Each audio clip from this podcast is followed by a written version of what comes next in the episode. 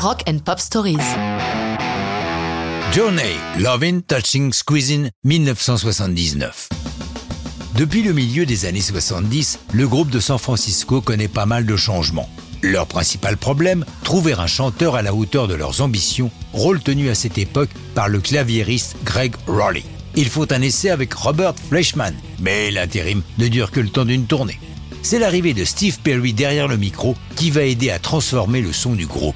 Lorsqu'il s'installe au studio Cherokee de Los Angeles en octobre 78 pour l'enregistrement de leur cinquième album, un nouveau changement a son importance, le remplacement du batteur Ainsley Dunbar par Steve Smith, issu du jazz. L'album va s'intituler Evolution, un titre qui convient bien à la situation. Le disque est porté par le single Lovin' Touching Squeezing, dû au talent de songwriter de Steve Perry. Musicalement, il s'inspire de Nothing Can Change Its Love, un classique de Sam Cooke de 1962. Pour le texte, il s'inspire de sa propre vie. En effet, alors qu'il regarde par la fenêtre, il voit sa chérie sortir d'une splendide Chevrolet Corvette et donner un baiser langoureux au chauffeur qui la dépose. Le doute n'est pas permis. Lovin' Touching Squeezing n'est qu'une longue plainte déchirante dont la première ligne donne immédiatement le ton You make me weep, I wanna die. Tu me fais pleurer, j'ai envie de mourir. La chanson se terminant par d'innombrables na-na-na-na, signifiant qu'il n'a plus de mots pour décrire son chagrin.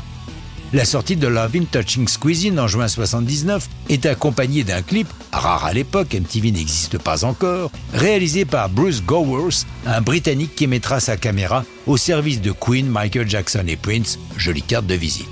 Pour l'heure, il ne s'agit que d'images de concerts durant lesquels on se rend compte que les nanana, précédemment cités, ont la vertu de faire lever les bras de la foule.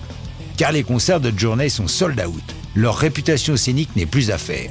Love in Touching Squeezing est leur première chanson à franchir enfin le mur du top 20 américain. Il est d'ailleurs notable que l'évolution de leurs albums dans les charts soit d'une régularité métronomique. Le premier fut classé 138e, le deuxième 100e, le suivant 85e, celui d'après 21e, puis Evolution dont nous parlons aujourd'hui 20e. Ils finiront par atteindre la première place avec Escape en 81. Quant à Love in Touching Squeezing, elle a été samplée par le groupe Dream Theater en 95 pour le bien nommé The Big Medley qui comporte en dehors de Journey des samples de Pink Floyd, Kansas, Queen et Genesis. Mais ça, c'est une autre histoire de rock'n'roll.